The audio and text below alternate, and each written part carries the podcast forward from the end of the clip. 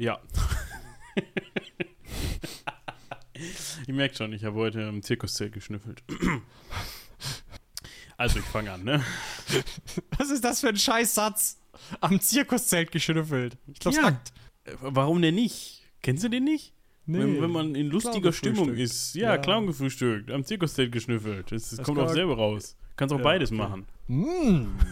Und damit hallo und herzlich willkommen zur Ecke Hansaring, einem Seitenwälzer Podcast. Ich bin Moritz. Und ich bin immer noch irritiert. Bist, hallo, immer noch irritiert. Boah, das war jetzt schwierig. Ich, muss jetzt, ich bin immer noch irritiert. Das heißt, hallo, immer noch irritiert. Wie geht es dir?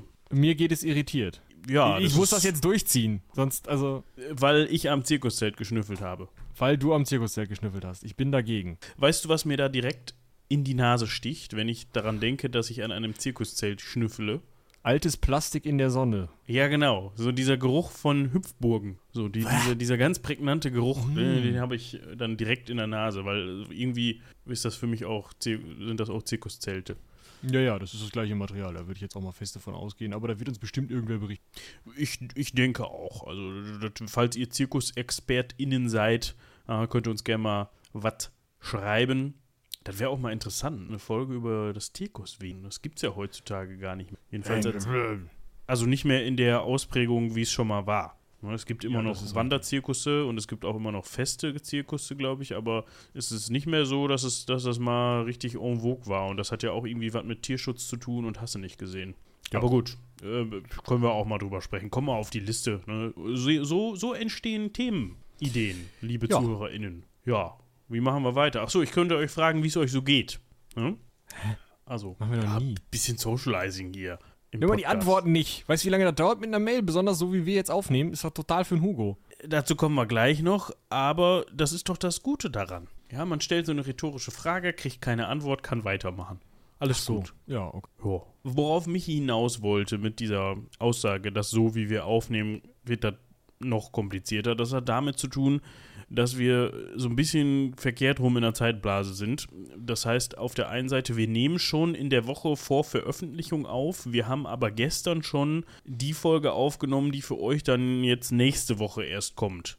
Und wir haben in der Folge, in die wir gestern aufgenommen haben, Hausmeisterei für diese Woche gemacht und haben auch Mails vorgelesen und hast du nicht gesehen. Und warum? Weil wir nicht aufgepasst haben. Weil wir nicht aufgepasst haben und irgendwie dachten, ja, in der Reihenfolge, in der wir aufnehmen, werden wir wohl auch veröffentlichen, beziehungsweise hätten wir auch einfach diesen, diese Folge hier gestern aufnehmen können und die von gestern heute. Aber ist auch eigentlich gehops wie gesprungen. Das ist völlig richtig und äh, wichtig ist nur, wir konnten auch nicht sagen, ach komm, drauf geschissen, wir lassen die Folge von äh, gestern, äh, also dann sozusagen jetzt, wo ihr das hört, laufen, weil das geht nicht. Das geht nicht, weil wir möchten uns nämlich mit dem 11. September beschäftigen. Dum, dum, dum. Der eine oder die andere von euch wird sich jetzt denken, hä? Da steht aber was ganz anderes im Titel. Ja, genau. Es geht auch nicht um, um den 11. September 2001, sondern es geht um den 11. September 1700, wollte ich gerade schon sagen. 1973. So. Genau. Aber be- bevor wir dazu jetzt gleich kommen und zum Thema überleiten, können wir noch mal so ein bisschen weiter hausmeistern. Haben wir denn überhaupt noch was? Also Mails haben wir jetzt ja erstmal nicht mehr, die haben wir ja gestern schon abgehakt. Genau, die werden wir gehabt haben, das ist ganz wild. Ja, das ist ganz wild. Und an der Stelle können wir dann ja noch mal auf die Folge von letzter Woche hinweisen. Das war nämlich die mit den beiden Flugzeugen. Stimmt. Concorde und Tupolev. Also falls ihr die noch nicht gehört habt und da Technik interessiert seid und euch die durch die Lappen gegangen ist, hört doch da gerne mal rein. Ne? Also das ist äh, überschallschnelle Flugzeuge. Ne? Das eine klappert ein bisschen mehr als das andere. Beide fliegen nicht mehr heutzutage aus unterschiedlichen Gründen, die doch dann irgendwie sehr ähnlich sind, aber das erfahrt ihr dann alles in der Folge, würde ich sagen. Ne? Hört da einfach mal rein. Vielleicht habt ihr das auch schon und fandet die gut oder fandet die scheiße, weil ihr einfach nicht so technikinteressiert seid und euch mehr von und mehr von Römern und Rittern hören wollt, die sich gegenseitig auf den Kopf hauen. Das haben wir demnächst auch bestimmt mal wieder, aber heute nicht.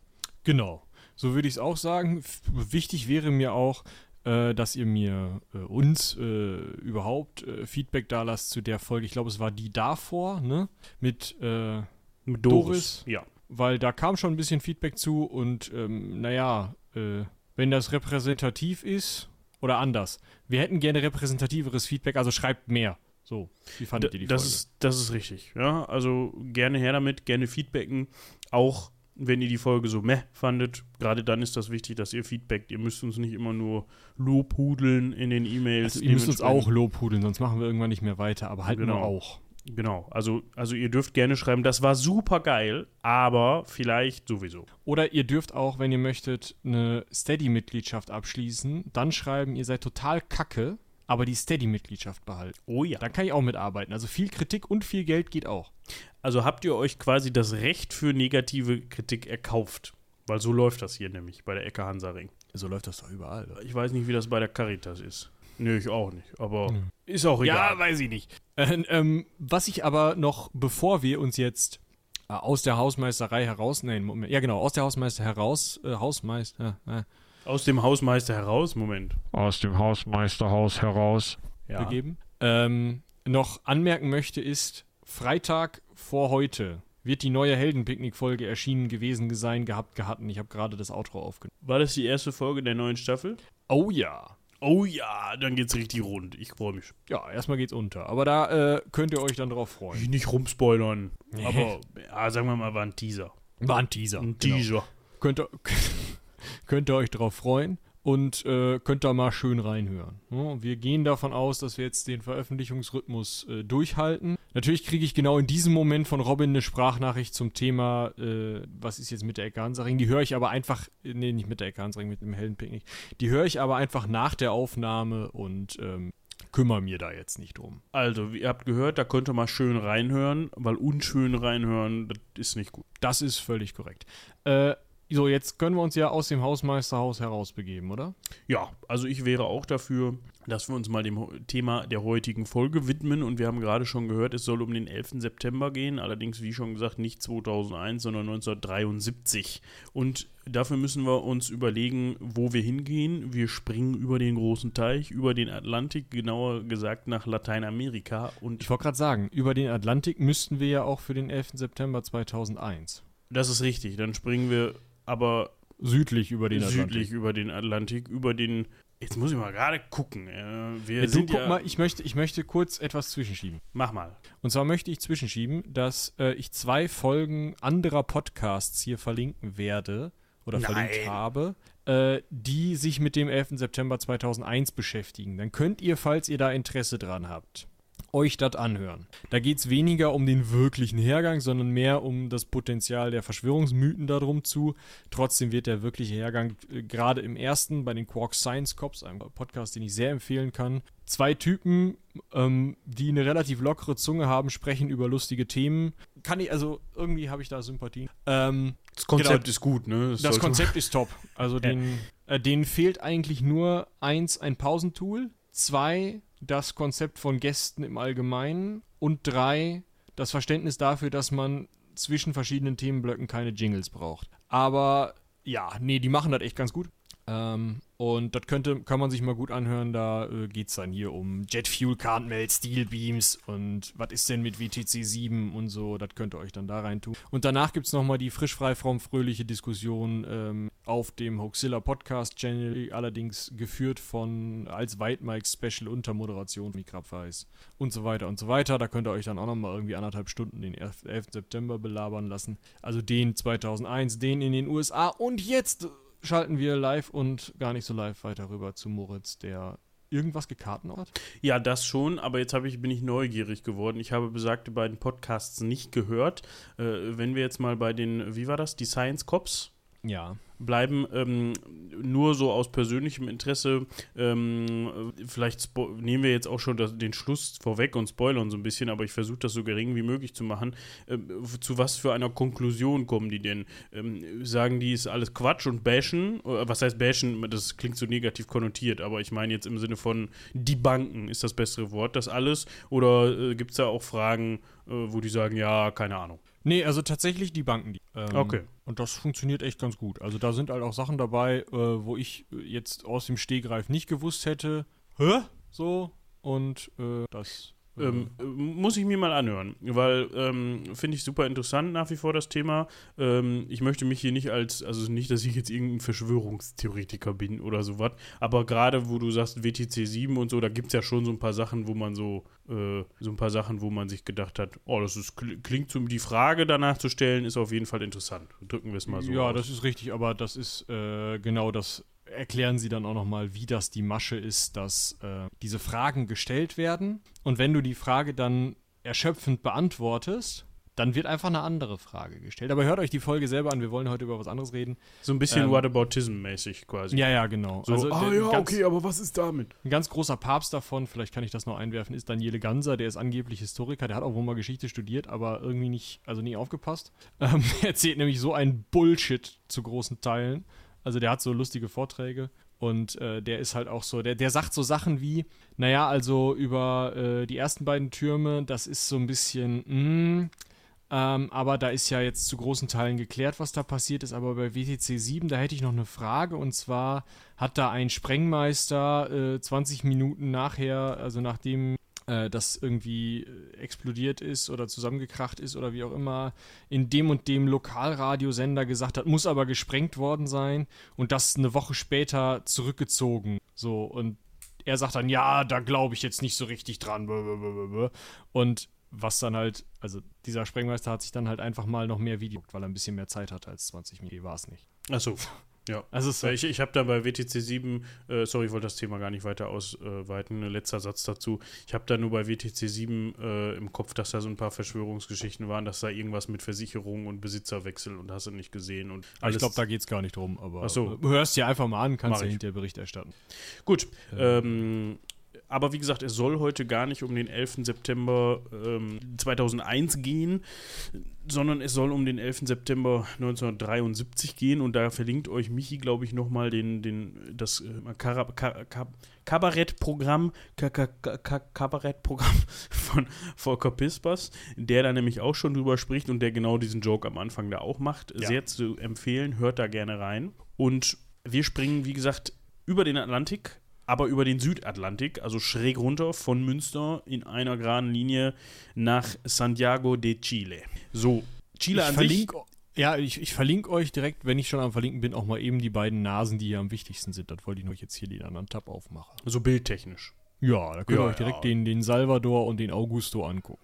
Genau. Und das ist ein Stichwort, das sicherlich von euch die ein oder anderen schon mal gehört haben. Und zwar geht es heute unter anderem auch um Augusto Pinochet, also um den Militärdiktator, der lange Jahre in Chile ja, die, die Krone auf hatte, kann man fast Diktatorisiert schon sagen. Ne? Also, ne? dass er Ja, sich nicht zum also- König hat krönen lassen, ist auch schon fast alles. Hätte man nach äh, Albanien gucken können, sich mal angucken können, wie das geht. Aber das war dann doch vielleicht zu viel des Guten. Ja, ich meine, er hatte dann einen Präsidentenpalast, ne? Ja. Und, und eine nette Uniform. Ja, das ist immer gut. Kann man aber auch als König. Ne? Sieht Das man ja kann in man Groß ja. Großbritannien. Äh, ja, genau. wie, wie das geht. Also, ne, wir sind in Chile, in Lateinamerika. Ich finde, das Land hat einfach auch eine sehr interessante Form. Wenn ich das hier gerade auf der Karte wieder vor mir sehe, ist, glaube ich, eins der, wenn nicht sogar das äh, längste Land der Welt, ne? Also was, was die Distanz angeht. Ich, ich glaube, es könnte sein, dass Russland da an, an irgendwelchen Stellen mithalten kann. Aber viel, so viel fehlt da nicht. So, weil das ist schon echt lang. Das geht ja einmal über die Hälfte der, der Höhe von Südamerika, wenn man so möchte. Ne? Also das geht halt an Bolivien und Argentinien vorbei. Ja gut, ähm, das liegt einfach daran, dass Argentinien auch verdammt groß ist. Also Ja. gut, aber das ist ja nur so ein Schlauch, dieses Land. Und das finde ich irgendwie interessant, weil das zum einen ja mit sich führt, dass man super viele Klimazonen da drin hat, beziehungsweise generell klimatisch unterschiedliche Verhältnisse. Und zum anderen, äh, das dauert ein bisschen, ne? Bis du irgendwie mal von Ja, von Norden nach Süden bist du einen Tag unterwegs, von Nach- Westen nach Osten kannst du auch zu Fuß. Ushuaia. Ach nee, Ushuaia ist Argentinien, mir leid. Ja, Punta Arena, das reicht ja schon. Ja, ja, so. Genau. Und wir wollen da heute drüber sprechen, denn da hat es ganz schön gerumst. Und dafür müssen wir, glaube ich, am Anfang mal ein bisschen die Situation in Chile in den 70er Jahren und vielleicht auch in den 70 60er Jahren Wollte ich gerade sagen. beleuchten. Genau, weil 70er, da ist eigentlich schon das Kind in den Brunnen gefallen, wenn man das so möchte. Und zwar die Hauptstadt von Chile, Santiago, de Santiago. Chile, liegt passenderweise ziemlich mittig. Ich weiß nicht, ob man das schon so bedacht hatte da zu dem Zeitpunkt oder ob das einfach zufällig so entstanden ist, aber das ist eine gute Frage. Ist auf jeden Fall recht nah am Meer. ja. Also ist Chile ja generell, also bisher nie weit vom Meer entfernt. gerade sagen. Das ist dann aber der Südpazifik. Setzt du dich oben an der Grenze zwischen Argentinien und Chile oben auf dem Berg, auf ein Rollbrett und dann bist du am Meer. Das ist richtig. Es kommt darauf an, auf welcher Seite du runterfährst. Wenn du auf der argentinischen Seite runterfährst, dann dauert es ein bisschen länger. Da liegt auch dran, wie weit südlich du bist. Aber, äh, also, was ist jetzt da in Chile los? Ja. 1960er können wir erstmal anfangen. Ähm, Eduardo Frei Montavla hat regiert. Ein chilenischer Präsident, der eher links gerichtet war und ökonomische Reformen begonnen hat, mit denen es darum ging, bei denen es darum ging, zu großen Teilen die wichtigsten Teile der Wirtschaft zu verstaatlichen. Da war es ging jetzt noch nicht so weit, dass man da wirklich ähm, alle größeren Unternehmen oder so da irgendwie voll Richtung Kommunismus geprügelt hätte. Doch, Aber Kommunist.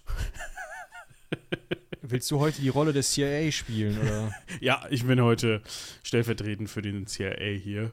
Also Kommunismus, das ist die. Ne? Kannst du gleich, kannst ja gleich in den Beelzebub einladen. Genau. Ne, also, was der erstmal gemacht hat, war halt äh, schon linksgerichtete Reformen zu machen, also Geld von reich nach arm umzuverteilen, ähm, dafür zu sorgen, dass die Staatseinnahmen äh, aufgrund des Rohstoffexports steigen, indem er unter anderem Kupferbergwerke äh, verstaatlicht hat. Kupfer Ähm, war übrigens so die. Ist und war die, das wichtigste Exportprodukt für Chile, weil da auch dementsprechend viel von vorhanden war. Ne, also ist. Er hat halt einfach dafür sorgen wollen, dass seine Leute ein bisschen besser leben können. Das äh, kann man ihm wahrscheinlich nicht verdenken. Äh, es ist aber so, dass das natürlich gerade Kupferbergwerksbesitzern nicht unbedingt gefällt und auch andere politische Gruppen sich jetzt nicht so hundertprozentig auf dieser eher linken Seite sehen. Also da waren durchaus Christdemokraten zum Beispiel unterwegs, die irgendwo in der Mitte angesiedelt werden, also aus historischer Sicht, ja, irgendwo zwischen den, zwischen den beiden äh, Blöcken, die dann mal von links nach rechts wechseln, ja auch nur von links mal. Ähm, und auf der rechten Seite dann halt bis wirklich ähm, strammen Nazis. Ähm, und damit meine ich literally Nazis, also aus Deutschland, die da rumsprangen und die ähm, ja halt einfach geflüchtet waren und von äh, Chile nicht ausgeliefert wurden oder da unter falschem Namen lebten, die halt natürlich eine ganz andere Ideologie verfolgt haben. Und dazwischen kann man sich, also zwischen Hardcore-Kommunisten der Partei Mir bis halt zu wirklich äh, Nazis oder von denen irgend, ja, beeinflussten Leuten, ähm, hast du da halt alles. Und durch diese doch recht einschneidenden Reformen und diese Enteignungen spaltet sich das Land. Also man hat immer weniger Mitte, sondern man hat immer mehr rechte und immer mehr linke Kräfte. Ähm, und jetzt war dieser Eduardo Montavla zwei Amtszeiten im Amt. Ja, nee, eine Amtszeit, ne? Sechs Jahre müsste eine sein. Ja, das ist eine Amtszeit. Genau, eine Amtszeit im Amt. Und nach ihm wurde dann ein neuer Präsident gesucht und gefunden. Und dieser Präsident, äh, auch demokratisch gewählt wie sein Vorgänger, war Salvador Allende, der einer sozialistischen Partei angehört. Genau, der ist 1970 dann ins Amt gewählt worden. Nicht einfach so, also da gab es doch durchaus ordentlich Bambule um diesen Ministerposten, kann man sich vorstellen, wenn sowieso Unruhe im Land ist, be because of. Hallo. I'm speaking English now. Nein, also wenn man sich denken kann, dass sowieso vorher Unruhen waren, weil der vorherige Präsident, von dem wir gerade gesprochen haben, da schon mal ordentlich an der Kabelbahn gedreht hat, was Änderungen angeht und die extremen Parteien Zulauf bekommen haben, beziehungsweise die Parteien sich auch immer extremer in, in politische Richtungen entwickelt haben, ist klar, dass wenn so eine Wahl ansteht, dann natürlich alle irgendwie Bock haben, da mitzumischen. Und dass es nicht einmütig oder einvernehmlich hergeht, das kann man sich denken. Jetzt hätte man da durchaus Ruhe drin haben können oder zumindest mehr Ruhe drin haben können, aber wir müssen einen wichtigen Faktor der Chinesi äh, chinesischen, natürlich Michael, das wird eine gute Folge heute, ich habe richtig Bock, äh, chilenischen Innenpolitik bedenken. Mm, Das ist ein wichtiger Player in der Innenpolitik äh, Chiles, den man nicht außer Acht lassen kann. Gerade im Inneren von Chile wirklich wichtig, das ist die amerikanische CIA. Äh, Sollte man jetzt gar nicht drauf kommen, aber Dass die irgendwie in der Parteienlandschaft komisch. Ja, also im ersten Moment hätte ich jetzt die CIA nicht unbedingt damit vermutet, aber wie man vielleicht weiß, gerade in kalten Kriegszeiten und sicherlich auch heute noch das ein oder andere Mal, haben die durchaus Interesse an der politischen Landschaft von Lateinamerika. Ja, also da ist es eben so, äh, wir sind in der Hochzeit des Kalten Krieges. Richard Nixon ist gerade 1969 zum Präsidenten gewählt. Über Watergate können wir eigentlich auch mal sprechen. Müssen wir. Der hat auch massiv anerkabelt. Heidewitzka. Der hatte richtig Naja. einen Tennisarm hinterher. Ja, also Richard war gerade Präsident geworden, der Nixon, der. ähm, und der hatte angeordnet, also es gab vorher schon so, ja, mh, also irgendwie, wenn die da andauernd Sozialisten wählen, ist ja nicht so geil, können wir da nicht mal was machen, so. Und die CIA so, ja, pff, gut, ne, wir kaufen können mal so ein paar was machen. Medienunternehmen, lülülü, wir machen mal hier, äh, wir kaufen mal schön platzierte Artikel in Zeitungen. Das macht man doch heute auch. Sponsored Posts. Ja, genau, da steht nur nicht dran. Ich Sponsored by the American CIA and the Taxpayer of America. Der wird sich auch freuen. Ja. Naja. Wieso? der Und- Tax Taxpayer of America, der hat auch was gegen Kommunisten. Das ist alles zum, zum Wohle des Vaterlandes. Und die God- Argumentation God save möchte ich, America. die möchte ich aber mal im, im amerikanischen Mittleren Westen mal, aber bitte. ähm, ich, Kommt ganz drauf an, wo du fragst auf der Straße. Ja, genau. Naja, auf jeden Fall hatten die da so ein bisschen hier und da mal schon so ein bisschen gestichelt, hatten auch so mal bei ein paar Frauenorganisationen und bei ein paar Studierendenorganisationen und äh, ja, mal hier und mal da äh, so ein bisschen jetzt gar nicht plump rechte Propaganda gespielt, ne? Darum ging es denen gar nicht, sondern die wollten einfach nur, dass die Linken sich nicht mehr einig sind. Und man kennt das ja, ne? links ist, also auf der linken Seite des politischen Spektrums, da wird sich ja, wird sich ja gerne geprügelt, wer noch ein bisschen mehr links ist jetzt. Also, ne, so. Kann man sich, kennt man ja, ne, wenn du dann äh, in was weiß ich für einer linken Partei unterwegs bist, wenn du dann nicht äh, von vornherein auf jeden Fall auch alle gesellschaftlichen Prozesse auf einmal umstellen willst, dann bist du mal. Naja, das wollten die halt so ein bisschen stärken. Das heißt, die haben gar nicht rechte Propaganda oder nicht zu großen Teilen rechte Propaganda gemacht, sondern die haben auch zu großen Teilen einfach irgendwelchen Stud- Mitte- ja, Anti-Links, beziehungsweise sind halt in eine linke Organisation gegangen und haben gesagt, guck mal, der da vorne, der ist ja gar kein Vegetarier. Das ist wie dieses, wie dieses Meme, was vor zwei, drei Jahren mal ähm, en vogue war mit diesen, ah, ich kann das gar nicht beschreiben, mit diesen Rüsseltierchen, weißt du, die einfach nur so mit, mit, mit drei Strichen gezeichnet worden sind.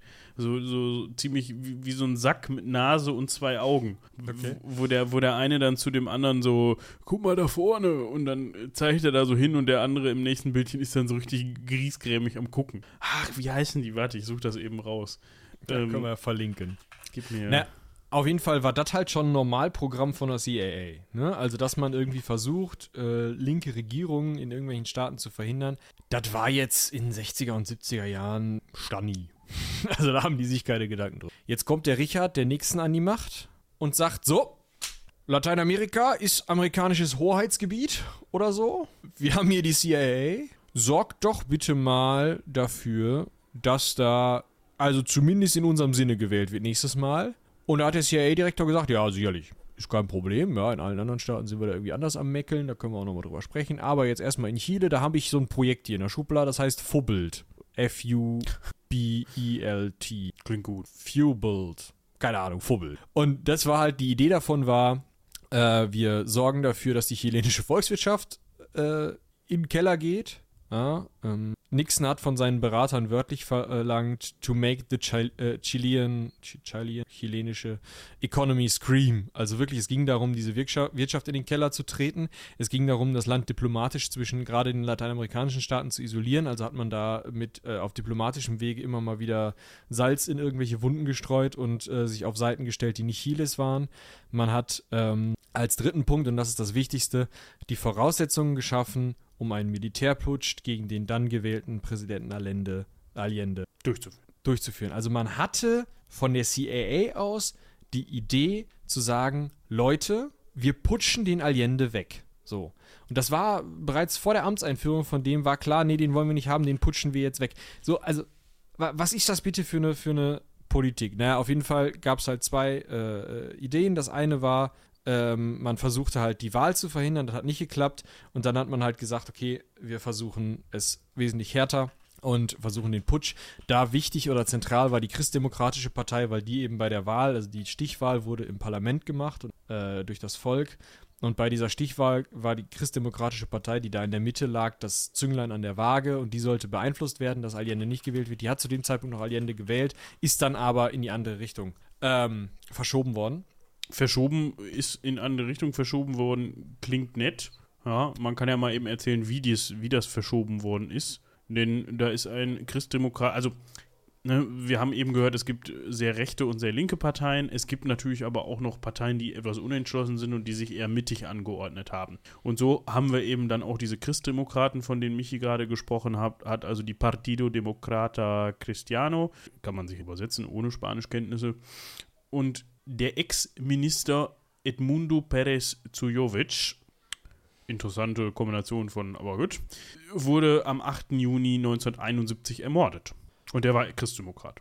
Ja, das schiebt dich natürlich schon mal irgendwie in eine Richtung, weil da natürlich äh, erzählt wurde, ja, das war, äh, ne, hier, Regierung. Also erstmal wurde das den Linksradikalen angelastet, und zwar der VPO, auch genannt Va Vanguardia Obrero Popular. Und denen wurden wiederum Verbindungen zum, äh, ne, zum Präsidenten. Und so hat dann eben, und andersrum wurde der Linkspartei, also die Linksparteien selber haben sich verteidigt und gesagt, ja, das waren bestimmt die Rechten, genau um eben die Christdemokraten von den Linken wegzubringen. So, weißt du, also man hat so mit dem Finger wie dieses Spider-Man-Meme, Mhm. ne, wo wir so, nee du, nee du, nee du. Und Interess. Du zuerst? Genau, wer es genau gewesen ist, weiß man bis heute tatsächlich gar nicht. Ja. Aber was dabei rausgekommen ist, dass die Christdemokraten dann, wie Michi gerade schon gesagt haben, in den folgenden Jahren eher so auf rechter Seite zu finden waren und ähm, Allende da mal eben ja, die kalte Schulter gezeigt haben will. Das war übrigens nicht der erste politische Mord äh, in diesem Zusammenhang in äh, Chile, sondern der erste war äh, der am Generalstabschef René Schneider. Auch. Wo der wohl herkommt. Ja, genau. Ähm, der war allerdings, also der war schon rechts so, aber der war halt Generalstabschef und qua seiner Generalstabschefigkeit hat er sich als verfassungstreu gesehen. Und wenn jetzt Allende gewählter Präsident ist, dann bin ich halt auch treu diesem Präsidenten gegenüber. Und der ging also nicht mehr für einen Putsch, so weil der nicht putschen wollte, der Arsch. Mensch. Und naja, es ist jetzt, also bei einem Entführungsversuch durch rechtsextreme chilenische Offiziere, ähm, hat er sich nicht entführen lassen. Schade. Also ein kleines Hüsterchen später kann ich auch sagen, was da genau passiert ist. Oder auch zwei Hüsterchen. Hüster, ähm, gönn dir so viele Hüsterchen, wie du willst. Ne? Wir sind ja hier nicht live, aber selbst wenn wir live wären, was raus muss, muss raus. Ein guter Satz. Ja, stimmt doch. Ja, ja also am 22. Oktober 1970 ähm, war halt die Idee, ein Killerkommando aus rechtsextremen Offizieren, äh, bewaffnet mit ähm, Sturmgewehren und äh, Tränengasgranaten, ähm, die die CIA geliefert hatte, sind auf Schneider losgegangen und wollten ihn eigentlich mitnehmen, so.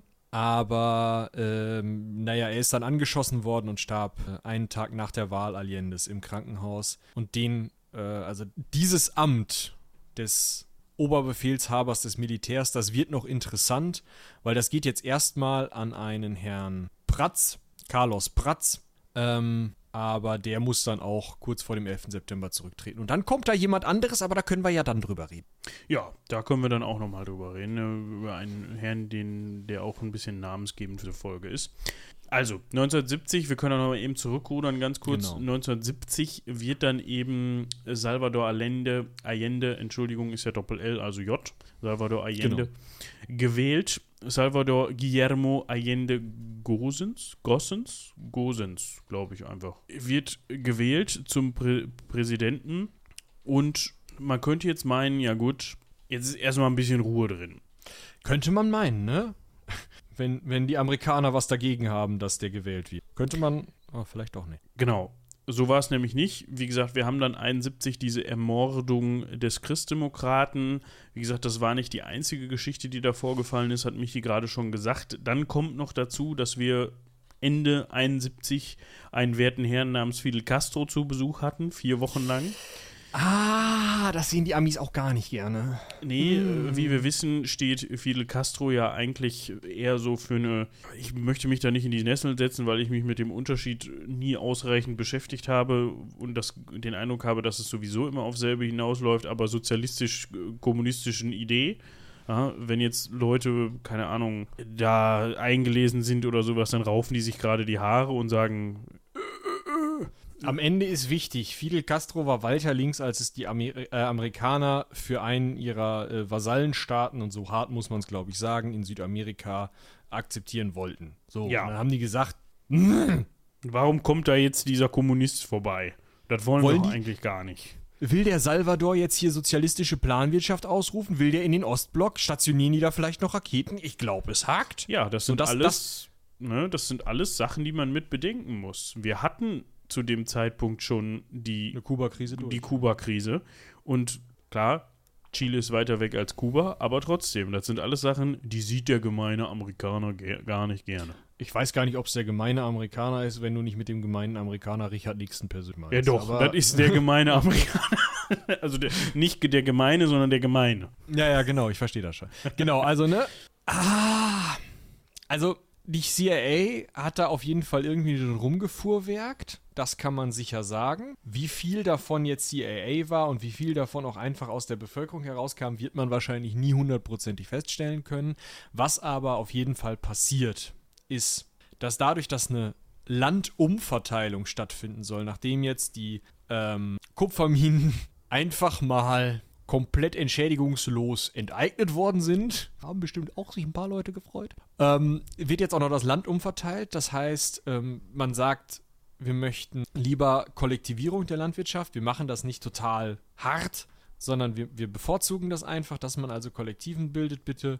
Und äh, zu große Grundbesitzer werden halt in Teilen enteignet. Wir verschieben das Land. Und das fanden die Bauern aber scheiße und deswegen haben die Bauern einfach mal Ackerland besetzt und dafür gesorgt, dass da nichts angebaut wird und dafür gesorgt, dass dann die Regierung gezwungen war, Nahrungsmittel ein, äh, zu importieren auf eigene Kosten und damit eben zu massiver Unruhe, für massive Unruhe gesorgt haben, weil natürlich zum einen streikende Bauern sind echt nicht so geil und zum anderen ist dieser Nahrungsmittelimport halt auch noch teuer, schlägt wieder auf andere Leistungen, die der Staat vielleicht machen will. Und dann geht es eben weiter. Lastwagenfahrer, Bankangestellte, Studis, alle möglichen Leute versuchen diese als so sehr sozialistisch wahrgenommene linke Wirtschaftspolitik äh, irgendwie durch Streiks, durch ähm, irgendwelche äh, Aufständigkeiten, kleinere oder vielleicht auch mal eine Demonstration mit einer lustigen Straßenschlacht, da eine Wende in der Wirtschaftspolitik zu erzwingen. Jetzt ist das so, dass da echt große Gruppen losgehen, aber das ist noch nicht so,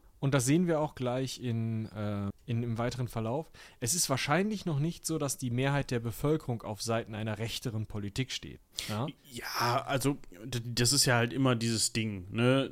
Die selbst, also wenn du laut genug bist, dann brauchst du die Mehrheit ja gar nicht. Dann reicht auch eine Minderheit, die laut genug ist, um was zu erreichen. Vor allem, wenn man, wenn man äh, Terror und Sabotage als Minderheit durchführt. Ne? Also, so, das ist halt auch noch was. Wir haben auch noch rechtsradikale Gruppen in Chile. Ich sagte ja schon, Nazis wären auch da gewesen. Also echte.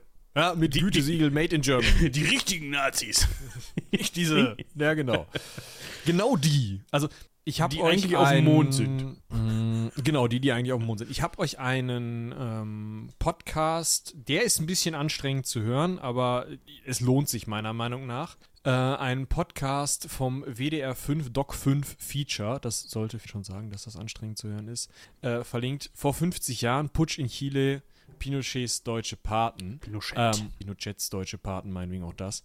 Da ähm, geht es darum, wie Nazis aus dem Nazi-Regime in Chile Pinochet unterstützt haben. Und die waren eben auch mit diesen radikal rechten Gruppen verbandelt. Und da sind halt, äh, also da liefen Leute rum, die zum Beispiel die Gas-LKWs zur Ermordung von äh, Menschen mit geistigen Behinderungen erfunden. Ja, so ein Typ rennt da rum und erklärt den äh, Geheimpolizisten im Militärstaat, wie die zu foltern haben. Darum geht's. Und solche Nasen rennen da halt jetzt auch schon rum und unterstützen diese rechtsradikalen Gruppen, genauso wie die CIA solche Gruppen teilweise unterstützt. die wissen nämlich auch, wie von der CIA. So Das ist nicht. richtig, die können das auch weitergeben. Also die haben Genau. da auch schon mal so einen Workshop oder so. Mal den Folter-Workshop gebucht für so ein Wochenende, weißt du? Bisschen, erst so ein bisschen, äh, also erst so ein bisschen foltern, dann so ein bisschen Teambuilding und dann wird noch mal am Sonntag ein bisschen weiter gefol gefoltert. Ja, und dann haben wir noch Leichen verschwinden lassen und Alles, volles Programm. So, So. also man sagt, dass es ungefähr zu Allendes Amtszeit 600 Terroranschläge auf Eisenbahn, Brücken, Hochspannungsleitungen, Pipelines, also alles, was wichtige Infrastruktur ist, gegeben hat. Jetzt könnte man sagen, okay, hm, da sind jetzt viele Leute, die irgendwie dagegen sind. Vielleicht kann man ja irgendwie, weiß ich, Neuwahlen abhalten. Schon?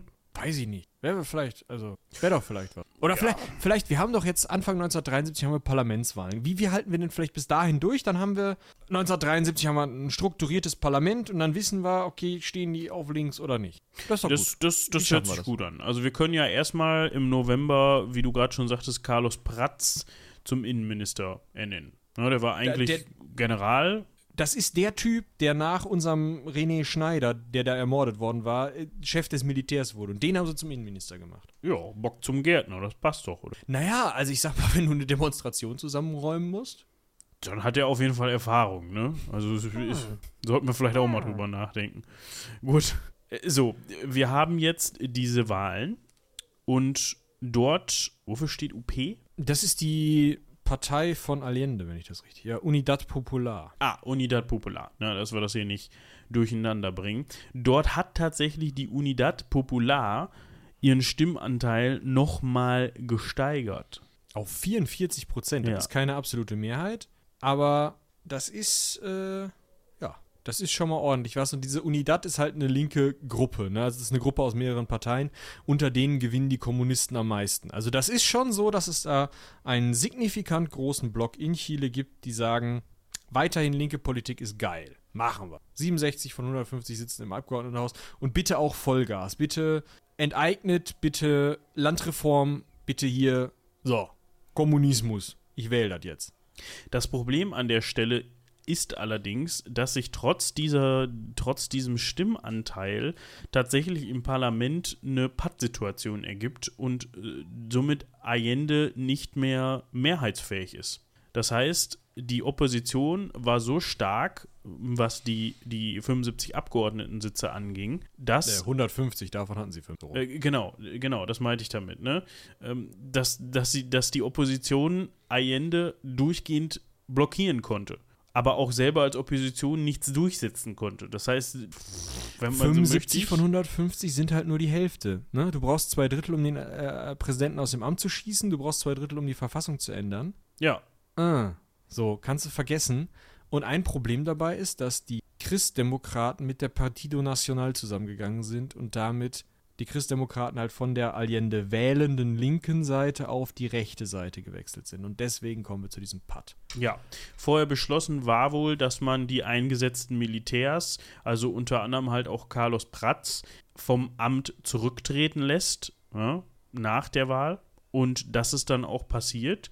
Und Carlos Pratz sagt dann eben, "Hm, ich will jetzt nicht nur von meinem Amt hier als Minister zurücktreten, sondern ich habe eigentlich auch keinen Bock mehr hier auf General, Oberbefehlshaber der Truppen und so weiter. Und sein Nachfolger wird dann eben besagter Augusto Pinochet.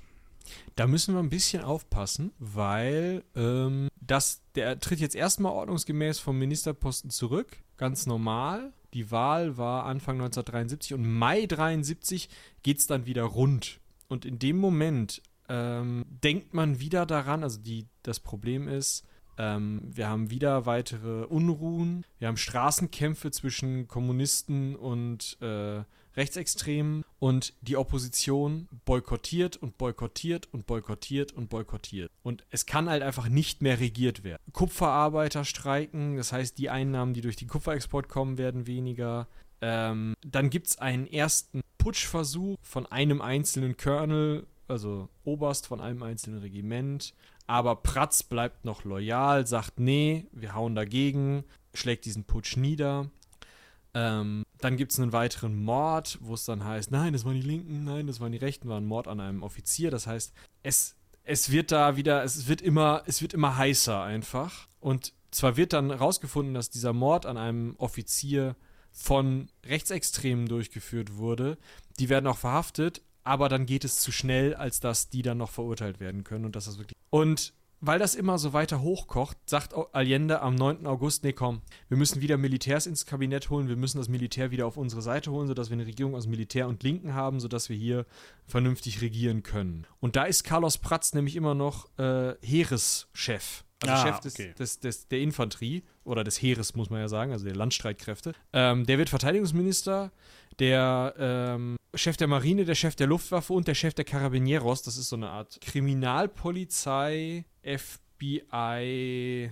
Ähm, Also im Grunde kann man sagen, die chilenische Polizei ist so aufgeteilt, dass es, dass die uniformierte Polizei eben die Carabineros de Chile sind und die Kriminalpolizei Polizia de Investigación de Chile. Also im Grunde kann man die Carabineros mit den mit unseren Streifenpolizisten vergleichen. weil es keine regionalen Streifenpolizisten gibt. Das ist eher unsere Bundespolizei, Ja, kann man vielleicht sagen. ja. Na, also es ist auf jeden Fall der Chef von denen, also der Chef einer stehenden Polizeitruppe, die bewaffnet und äh, ist und die zum Beispiel zur Niederschlagung von Aufständen verwendet wird ähm, oder zur, zur Sicherung von äh, Demonstrationen, wenn es ein bisschen kleiner ist. Diese Leute, der Chef von denen ist halt auch in der Regierung. Exakt. Und, Und- da, die sind auch verfassungstreu, diese. Ja, das du- durchaus. Die, die stehen zu Allende. Das Da Problem an der Stelle ist, das wird natürlich nicht gerne gesehen. Was heißt natürlich? Also man hat ja gedacht, mit Schneider und Pratz hat man Leute, die halten das Heer halt irgendwie verfassungstreu. Es ist aber nicht so und das hätte man eigentlich auch sehen müssen, sehen können an diesem Colonel, der da versucht hat zu putschen. Es gibt halt einfach im Heer massive rechtsradikale Tendenzen, Tendenzen, die eine Militärdiktatur wollen, Tendenzen, die ähm, auch von der CIA durchaus gefördert werden, die auf jeden Fall eine rechte Regierung wollen, die auf keinen Fall wollen, dass dort ähm, sozialistisch irgendwie die Wirtschaft sich verändert. Und gleichzeitig, das ist, die, das ist das Problem auf der rechten Seite, da kocht's richtig. Und gleichzeitig fängt es auf der linken Seite an zu kochen, weil die richtig radikalen Linken, unter anderem die Movimento de Izquierda Revolucionarica, also die Mir. MIR, eine ähm, marxistisch-leninistische politische Partei, also da, kann man drüber streiten, welchen, welche Richtung das Kommunismus haben, aber auf jeden Fall, die nannten sich halt, äh, das, sind, das sind die ganz linken Kommunisten, ähm, die haben halt gesagt, wenn du dir jetzt die Militärs in die Regierung holst, dann bist du nicht mehr ein Compañero, sondern bist du Senor Allende und damit bist du im offenen Konflikt mit uns. Das heißt, wir haben halt auf der einen Seite die Parteien, die politisch Allende an die Macht gebracht haben, die gegen ihn langsam immer mehr aufgebracht sind. Und auf der anderen Seite haben wir einen Teil des Militärs, einen kleinen Teil, immer kleiner werdenden Teil, der Allende noch an der Macht hält und mit in der Regierung sitzt und einen immer größeren Teil der, äh, des Militärs, der sagt, sag mal, hackt's. Ja. Und so kommt es dann am 22. August, also wir sind immer noch im Jahr 1973, dazu, dass der Kongress Allende offiziell in einer symbolischen Geste, weil sie im Grunde, wenn er gewollt hätte, hätte er das einfach ignorieren können, mit 81 zu 47 Stimmen, wir haben eben gehört, 150 Sitze, das Misstrauen auszusprechen. Ne? Ja, es kann auch Enthaltungen geben, natürlich, in so, so einer Situation. Ne? Und man forderte eben diese Generäle, die zuvor erst, kurz vorher erst eingesetzt worden sind, wir haben gerade davon gehört, dass die zurücktreten. Und die machen das auch. Ne? Also die sagen halt auch, äh, ja gut, okay, ja, wenn, das, wenn der Kongress da keinen Bock drauf hat, dann treten wir zurück. Und jetzt kommt es zu dieser Situation, die ich eben schon beschrieben habe. Jetzt sagt Carlos Pratz, ich habe keinen Bock mehr auf den Scheiß. Ich trete nicht nur von meinem Ministerposten zurück, sondern ich trete auch von meinem Amt als Oberkommandierender zurück. Und so schafft es dann eben Augusto Pinochet in den Job oder in den Posten des Heereschefs. Das Ding an der Sache ist eigentlich, und ich sage eigentlich, da, warum ich eigentlich sage, da kommen wir gleich noch drauf, dass Pratz Allende Pinochet sogar empfiehlt als verfassungstreu und als ja, also sichere Bank. Den kannst du nehmen, der macht da einen guten Job. So. Und so gab es auch eben einen neuen Luftwaffenbefehlshaber, Gustavo Ley, wird der, glaube ich, einfach ausgesprochen. Mhm. Ja, also am Ende sind wir da an einer Stelle, wo jetzt hoffentlich regierungstreue Leute vom Militär aus eingesetzt werden, da also die Truppe ausgetauscht wird. Und Allende ist sich auch klar, das gibt keinen mehr. Ne? Also der weiß, wir haben auf der einen Seite das Köcheln, wir haben es auf der anderen Seite Köcheln. Was können wir machen? Wir sind in einer Demokratie. Wieso nicht eine Volksabstimmung? Das heißt, er plant jetzt im August, Anfang September des Jahres 1973 eine Volksabstimmung und möchte das erstmal mit seiner Regierung äh, besprechen, sagt das Pinochet und der sagt, ja, Was hältst du davon, wenn du das jetzt noch nicht beantragst, also ankündigst, weil wir müssen erstmal gucken, wie sich das entwickelt. Halt mal die Füße still. Ich würde sagen, am 11. September ist ein guter Tag. Da gehst du mal ins Fernsehen und da sagst du mal hier Volksabstimmung. Wie sieht das aus? Wie findet ihr mich noch? Was haltet ihr von der Regierung? In vier Wochen könnt ihr wählen. So. Und Nachtigall, ich höre dir trapsen, am 11. September ist irgendwie noch was anderes passiert, oder Augusto? Ja, wir können ja noch mal eben ganz kurz auf Augusto eingehen. Wer war dieser Typ überhaupt? Also generell, das Wichtigste, was man zu ihm sagen kann, ist im Grunde, dass er, ja, 25. November 1915 geboren, kommt aus Chile, ist Chilene, hat, ja, hat dann auch eine Militärakademie besucht, ne? hat, also da wurde er ja dann ab 3, nee, ab, Moment, jetzt muss ich mal gerade sagen, 53 hat er an der, an der Universidad de Chile äh, Jura studiert und einen Abschluss gemacht, war vorher dann auch mal äh, an der Militärakademie kurzzeitig. Da wurde er allerdings vorher auch schon zweimal abgelehnt oder so. Und dann diente er ab 1956 als Militärattaché in der chilenischen Botschaft in Ecuador. Ein Militärattaché ist im Grunde ein, ein Diplomat, der, also ein Militär, die, der Diplomatenstatus hat.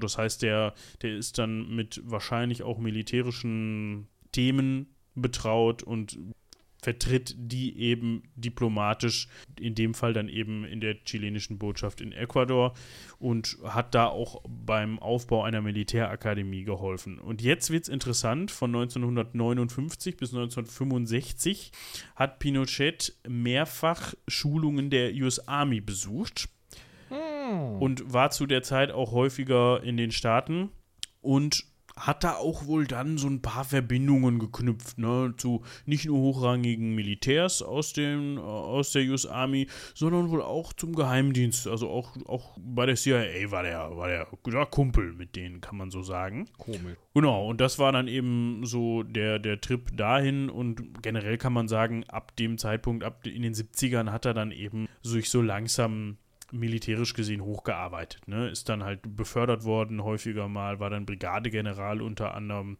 und wurde dann 71 auch Divisionsgeneral, bis er dann tatsächlich 73, als dann Pratz zurücktritt, so wie wir das eben schon gesagt haben, sein Nachfolger als Oberbefehlshaber des, des Heeres wird.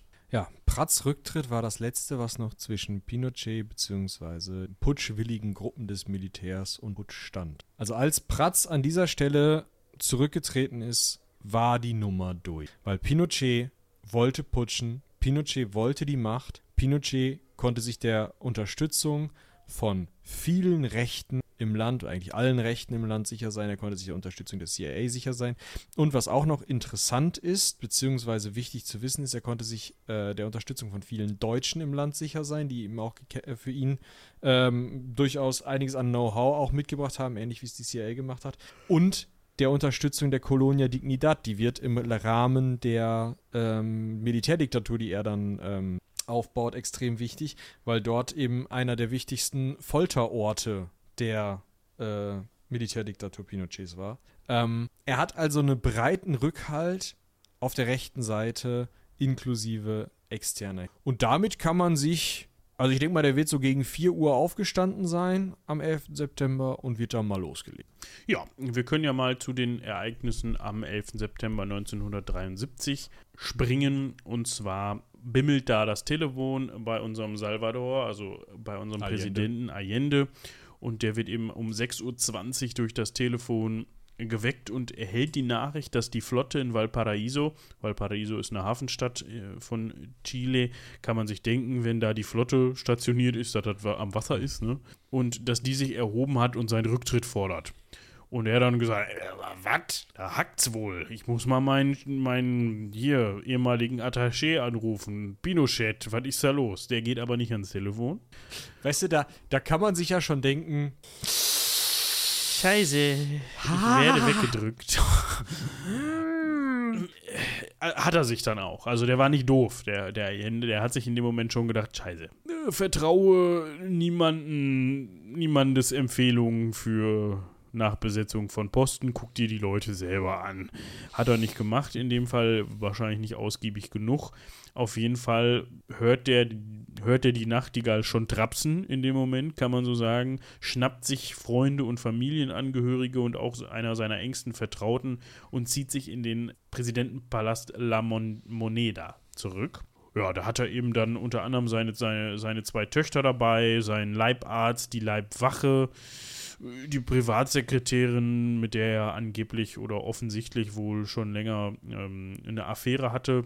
Seine Frau war auch mit dabei, glaube ich. Ne? Und dann auch der, äh, der Verteidigungsminister Orlando Letelier. Nee, nee, der, der sollte. Ja, der, ich wollte gerade sagen, der fehlte. Der, der, der, der sollte eigentlich auch mit, der ist dann aber aus Gründen, äh, war der beschäftigt. Ja, der konnte nicht. Der war leider schon festgenommen worden Ja. von den Putschisten. So, jetzt war erstmal eine Stunde nochmal Ruhe. Ja, er, also Allende saß da wahrscheinlich mit zitternden Händen an der Waffe irgendwie im Präsidentenpalast und wartete, dass die Militärs reinkommen. Hatte aber das Radio glücklicherweise an, da konnte er nämlich dann schon mal hören, was die Polis, äh, Pu- Putschisten sagen. Die haben sich als Militärregierung bezeichnet, haben gesagt, so, ich, also wir, also Pinochet hat es nicht selber vorgelesen, sondern also General Pinochet übernimmt die Macht und äh, hier ist jetzt Militärregierung und ähm, so. Und dann hat im Nachgang dieser Ansprache hat man dann bei äh, Allende angerufen im Präsidentenpalast und gesagt, Herr Präsident, du trittst jetzt bitte zurück und wenn du zurückgetreten bist, darfst du außer Landes fliehen. Und schwächere Gemüter hätten wahrscheinlich gesagt, ja, Schüssing. Schatz, pack die Koffer. We are out. Allende war, ob nun stur oder ähm, äh, heldenhaft, das kann jeder selber bewerten, aber hat gesagt, äh, Ich glaube das nicht. gibt's nicht. Und hat sich dann äh, ja im Präsidentenpalast halt äh, verschanzt. Und um 9.30 Uhr gab es da wohl noch einen Anruf, der sagte: Hallo, ist da der Präsidentenpalast? Ja, Allende. Guten Tag. Äh, wir hätten jetzt die Bomber in der Luft. Also, wenn Sie dann bitte rücktreten würden? Nein. Ja, dann ähm, müssen wir wohl den Präsidenten. Ist auch teuer, aber mein Gott, dann bombardieren wir den jetzt. Neben den Radiostationen und anderen äh, möglichen infrastrukturellen wichtigen Gebäuden, die irgendwie dazu beitragen könnte, dass Allende noch ein bisschen, also sich irgendwie noch ans Volk wenden kann. Das wollte man nämlich auch verhindern, dass man wollte ihn halt möglichst schnell, möglichst geräuschlos einfach weghaben. Genau. Und Allende, muss man wirklich sagen, hat auch da wieder Rückgrat bewiesen, hat halt dann fast allen innerhalb des Palastes gesagt, Jungs, wenn ihr keine Waffe habt, Jungs und Mädels, wenn ihr keine Waffe habt, dann verschwindet mal von hier, das wird hier gleich hässlich. Und, die, Und- die ihr meine Palastwache seid, ihr seid nur angestellt. Genau, ne? Also er hat da wirklich nur die mit reingezogen, die auch gar nicht anders konnten, die sowieso schon mit drin gehangen haben. Haben wir eben schon ein bisschen drüber gesprochen, wer das war.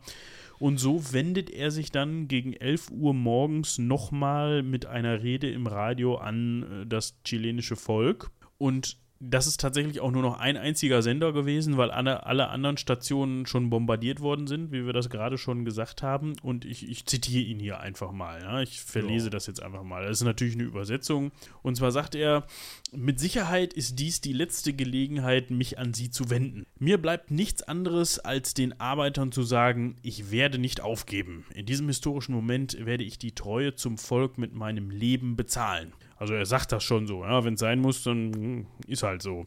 Sie haben die Macht, sie können uns überwältigen, aber sie können die gesellschaftliche Prozesse nicht durch Verbrechen und nicht durch Gewalt aufhalten. Die Geschichte gehört uns und sie wird durch die Völker geschrieben. Arbeiter meiner Heimat, ich möchte Ihnen für Ihre Treue danken. Es lebe Chile, es lebe das Volk, es leben die Arbeiter. Dies sind meine letzten Worte und ich bin sicher, dass mein Opfer nicht umsonst sein wird. Ich bin sicher, dass es wenigstens ein symbolisches Zeichen ist gegen den Betrug, die Fe- Feigheit und den Verrat. Ja, das hat er dann wohl gesagt im Radio. Äh, War jetzt ein bisschen gekürzt hier und da. äh, Ein bisschen ausführlicher gewesen, aber das war so der Kern des Ganzen. Äh, Auf Seite der Putschisten hat man sich da wenig beeindruckt von gezeigt, oder? Ja gut, ist ja nie an viele gesendet worden, ne? Aber äh, man hatte ja auch die Flugzeuge wirklich schon in der Luft. Mm, Und tatsächlich war es dann so, dass ähm, also sicher der Präsidentenpalast bombardiert wurde, sicher äh, regierungsfreundliche Radiosender, die das also gerade noch versendet hatten, äh, bombardiert wurden. Wahrscheinlich Viertel der Hauptstadt, in denen eher links gewählt wurde. Und ähm, dann wahrscheinlich auch Pinot, äh, ähm, äh, Allendes Privathaus. Wahrscheinlich. So, das erste Opfer des Putsches, also der erste, der getötet wurde, war tatsächlich äh, ein alter Freund des Präsidenten. El Perro. Äh, was? El Perro war sein Spitzname, das heißt der Hund. Also Ah, ja. Augusto Olivares äh, war wohl irgendwie Leiter der Fan des Fernsehsenders Kanal 7. Ich weiß nicht, warum der den Spitznamen der Hund hatte, aber Ja, wahrscheinlich wegen seiner Ermittlungen, äh, also investigativer Journalismus oder so, Ja. irgendwas in die Richtung. Aber auf jeden Fall war er der Erste, der getötet wurde. Äh, und getötet wurde heißt in dem äh, Moment, der äh, sich selber äh, getötet hat. Ob er es nicht mehr ausgehalten hat, ob er Angst hatte, das kann man nicht sagen, aber er hat sich auf jeden Fall im Erdgeschoss des Präsidentenpalasts das Leben genommen. Und ähm, tatsächlich hat Allende dann noch eine Schweigeminute angeordnet für den, obwohl gerade halt die bombardiert wurden. ja, du, ein Mann mit Prinzipien. Ja, diese Prinzipien haben dann noch so bis gegen 16 Uhr gehalten, weil ähm, um 14 Uhr hat die Armee dann aufgehört zu bombardieren und mit der Erstürmung begonnen. Und das war halt ein kurzes Gefecht, das war klar, ähm, das gibt keinen. Da hat Allende gesagt, so Leute, ihr kapituliert jetzt bitte. Ich ziehe mich jetzt zurück, ist in den Saal der Unabhängigkeit ge- gegangen und hat dort vor Zeugen Suizid begangen. Hat dann da unabhängig Suizid be- Im Saal der Unabhängigkeit. Genau. Also anwesend, äh, also es konnten so, dass es halt bezeugt werden könnte, konnte seine Selbsttötung seine Ärzte Pati Patricio Guillon, Guillon, Guillon, schwierig, und José Quiroga haben das halt bezeugt. Das heißt, die waren anwesend, dementsprechend auch Ärzte, die sagen konnten, jo, das hat wohl so stattgefunden. Der ist nicht irgendwie, das war nämlich wichtig und da kommen wir auch, kommen wir auch gleich nochmal drauf zu sprechen. Es gab auch noch weitere Augenzeugen, Das ist fast zynisch, ne? Also erstmal zwei Sicherheitsbeamte und ein äh, Mitglied der Präsidentengarde, die er ja eigentlich auch entlassen hatte, ähm, waren noch dabei, die konnten das auch bezeugen. Die haben in dem Moment gesagt, yo, alles klar, wir sind, wir stehen hier einfach nur als Sicherheitsleute sozusagen dabei. Die haben es bezeugt, die haben es auch überlebt, wahrscheinlich weil sie in diesen eher nachgerangigen Rollen und innerhalb von Militär waren. Wer es nicht überlebt hat, weil er einfach als politischer Gefangener, als Politiker zu gefährlich für das neue Regime war, waren äh, Arsenio Popin Oisel, oder Oisel, ich weiß nicht, ob man das da... und Enrique Huerta Corvalan. Ja. Ja. Ähm, zwei, also ein Kabinettsmitglied der, und der Verwaltungsdirektor ähm, äh, des Präsidentenpalastes, die wurden tatsächlich wenige Tage später ermordet. Also, das ist halt ein Punkt. Allende tötet sich selbst und sagt in allen ihm möglichen Momenten vorher, Leute, das wird hier hässlich, haut lieber ab. Leute, das wird hier hässlich, kapituliert lieber. Und die Leute, die teilweise kapituliert haben, die werden dann noch im Nachgang ermordet. Und da, also selbst wenn der eine oder andere politische Mord auf das Konto der Linken in Chile geht, auf das Konto der Rechten gehen Tausende. Das ist richtig, obwohl es später dann noch, also obwohl das Ganze eben von einigen Menschen bezeugt werden konnte, diese Selbsttötung, gab es später immer noch Zweifel an den Todesumständen. Das heißt, selbst, ähm, selbst 2011 wurde noch eine Ex Exhumierung durchgeführt und dort wurden die sterblichen Überreste nochmal untersucht, um final die Todessache zu, Ursache zu erklären. Und da hat dann, haben dann Gerichtsmediziner nochmal das bestätigt, dass er sich eben dann selbst getötet hat. Ja, und dass da nicht die, dass der nicht von den Putschisten, also nicht von den eindringenden Soldaten erschossen worden ist. Ja, also Anhänger von ihm haben das natürlich erst vermutet und haben gesagt, so Quatsch, äh, warum sollte der sich umbringen? Der ist bestimmt erschossen worden direkt von denen und so weiter. Nee, man kann heute mit ziemlicher Sicherheit sagen, der hat Suizid begangen im Moment. Genau, wie genau müssen wir jetzt eigentlich weiter ausfummeln. Ach, Aber was wichtig ist, ist eben, er hat sich suizidiert. Übernimmt Pinochet mit dieser Militärregierung tatsächlich die Macht. Es werden sofort tausende Leute gefangen. Allein am 11. September 2131 Menschen, bis Ende des Jahres über 13.000 Menschen. Ähm, Soldaten und Carabinieros marodieren durch die, äh, durchs Land. Es wird eine neue Geheimpolizei namens DINA gegründet, die wird zu großen Teilen ähm, mit Unterstützung der ähm, USA und äh, eben von Nazis äh, aus Deutschland aufgebaut. Die ist richtig übel, die hat mehrere Gefängnisse, viele Foltergefängnisse, unter anderem wird in der Kolonie Dat gefoltert, das hatte ich ja. Ähm, wer, also, wer irgendwie aus dem Land kommt, ist auch nicht hundertprozentig sicher. Carlos Prats zum Beispiel, dieser zurückgetretene äh, Vorgänger von Pinochet, wird am 30. September 1974 von einer Autobombe in Argentinien getötet. Also da nehmen halt auch diese Militärs durchaus Rache an Leuten, bei denen sie glauben, die hätten irgendwie was gegen den Staat, gegen, ähm, wären zu links gewesen äh, oder hätten irgendwie ähm, eine schlechte Rolle vor dem Putsch gespielt. Ähm, da gibt es später dann auch konzertierte Aktionen von verschiedenen äh, Geheimdiensten, von rechtsgerichteten ähm, Staaten in Südamerika, wo sich dann die Geheimdienste gegenseitig helfen, die jeweils unliebsamen Leute umzubringen. Ähm, da geht es also noch richtig rund und Pinochet baut halt wirklich eine echt üble Militärdiktatur auf. Ähm, ein Beispiel, was ich auch richtig heftig finde, ist einfach, wir haben Foltergefängnisse, wir haben ähm, gezielte Tötungen. Was wir aber auch haben, sind einfach verschwundene Leute, von denen heute nicht mal mehr eine Leiche gefunden wird, obwohl es einige Massengräber gibt, die ausgehoben Es gibt nämlich auch einfach Leute, die haben die mit dem Flugzeug raus auf den Pazifik geflogen und aus dem Fenster geschmissen. Die waren dann weg. Und die Ja. sind bis heute weg und da kannst du auch nichts mehr machen. Und die tauchen nirgendwo auf und da hat niemand irgendwie Buch drüber geführt oder sonst was. Das ist richtig übel für die ja, Nachfahren, für die Verwandten von diesen Leuten, die halt bis heute teilweise nach denen suchen, weil sie nicht wissen, was mit ihnen passiert ist. Und im Zweifel kann man da nichts mehr rausfinden. Weil natürlich jetzt heute, also das Regime geht bis 1990 oder ja, existiert bis 1990. Eine richtig gute Aufarbeitung funktioniert nicht. Äh, Pinochet selbst bleibt ähm, in Chile und stirbt 2006 in Santiago de Chile. Man hat versucht, einen ähm, Prozess gegen ihn zu machen, hat das aber nie durchgezogen bekommen, weil er dann zu krank dafür war und man dann keinen Prozess mehr gemacht hat. Das ist wirklich übel, was da passiert ist. Und ist so eine, finde ich, völlig übersehene Diktatur. Das ist so eine dieser Sachen, die sind halt irgendwie nicht so im, im Kopf der westlichen Welt, weil ist irgendwo. Und da weiß man halt super wenig drüber. Und das ist halt krass, dass das eben höchstwahrscheinlich nur durch die Unterstützung des CIA.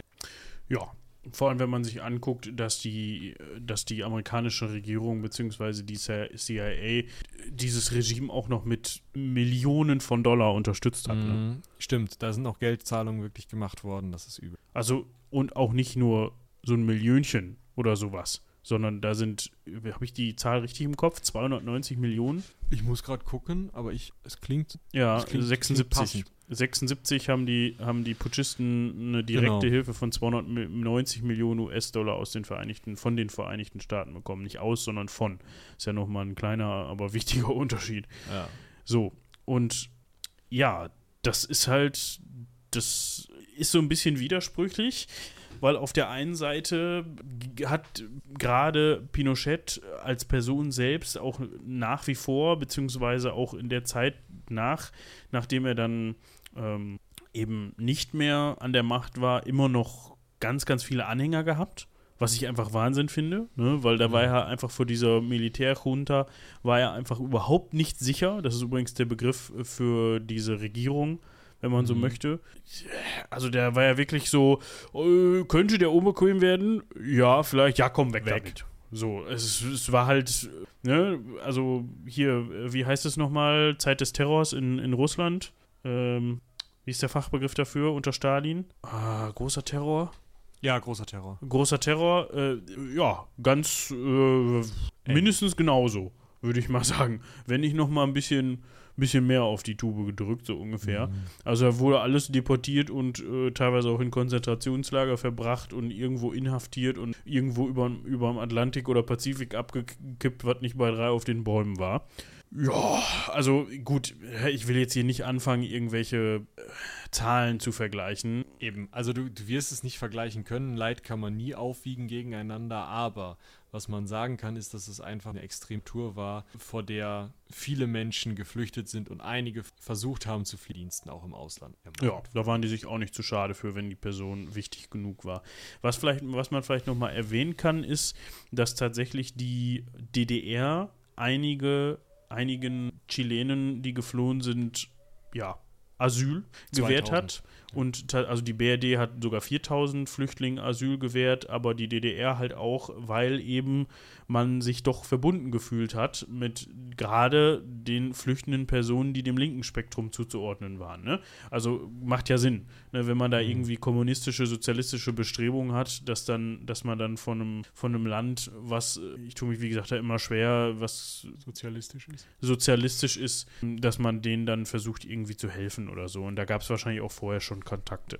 Ja, ich hätte das als, als kleinen Rauschmeister könnte ich da noch mal kurz drüber sprechen, weil das finde ich schon fast unterhaltend. Das finde ich schon beinahe lustig, weil ähm, wir können noch einen kleinen Spionage-Krimi auf deutschem Boden. Und zwar ist es so, dass den CIA oder der CIA sehr früh klar war, einige Tage vor dem Putsch, nicht nur, da wird geputscht, sondern das ist das Datum. Dann wird geputscht werden, das wissen wir sicher. Und die haben beim Bundesnachrichtendienst angerufen und gesagt, ja, ist nicht so wichtig, aber ich hätte hier mal so eine nachgelagerte Information. Vielleicht sagst du das die Tage. Vielleicht ziehst du auch deine zwei, drei Nasen da aus der Regende zurück. Ähm, da wird jetzt am 11. Äh, ja, September, genau, wird geputscht werden. Ähm, ja. Und der andere da auf der, auf der BND-Seite so, ja, ist klar, ich verstanden. Fertig. Ja. Legt das, ne, stempelt das, legt das, legt das in die Kladde und legt das zur Seite man hätte jetzt dem Bundeskanzler Willy Brandt, SPD-Politiker, hätte man Bescheid sagen können. Ja, es wäre möglich gewesen. Die Frage ist, ob der was gemacht hätte. Ne? Das weiß man. Keine Ahnung. Wahrscheinlich hätte der auch nur sagen können, du, du, du, oder bei den Amis anrufen und sagen, ähm, hakt's. Aber, ne? Jetzt gab es aber Alfred Spuler, einen Stasi-Spion im BND. Und der hat sich die Kladde genommen, hat er mal durchgelesen, hat er dann rübergefaxt in die DDR. Und tatsächlich ist aus Ostberlin dann direkt eine Warnung an Allende geschickt worden, die aber zu spät kam. Trotzdem sind diese 2000 Flüchtlinge, ähm, die da aus Chile in die DDR geflüchtet sind, tatsächlich zu großen Teilen welche, die von der Stasi gerettet wurden, weil es linke äh, chilenische Politiker waren, die dann eben zur DDR besser passten. Zeigt auch nochmal, Schwarz-Weiß-Denken, ist immer mal schwierig, weil an dieser Stelle, die Stasi hat viel Scheiße gebaut, definitiv. Aber an dieser Stelle hat sie echt einige Leute gerettet, die sonst in, auf der anderen Seite politisch, aber trotzdem auch diktatorischen und auch gegen die eigene Bevölkerung gerichteten Regime. Ja, also man glaubt gar nicht, was da alles für Verstrickungen waren, ne? Ja. wie das auch untereinander ver, ver, verwurstelt war und hätte man jetzt gar nicht vermutet. Also klar, wenn man irgendwie eine linksgerichtete Regierung hat, dass es natürlich dann auch Sympathien gibt zu Nationen, die auch eher linksgerichtet sind, könnte man sich denken, aber dass Chile jetzt irgendwie da äh, Unterstützung aus der DDR bekommen hat, wusste ich vorher auch nicht bemerkenswert.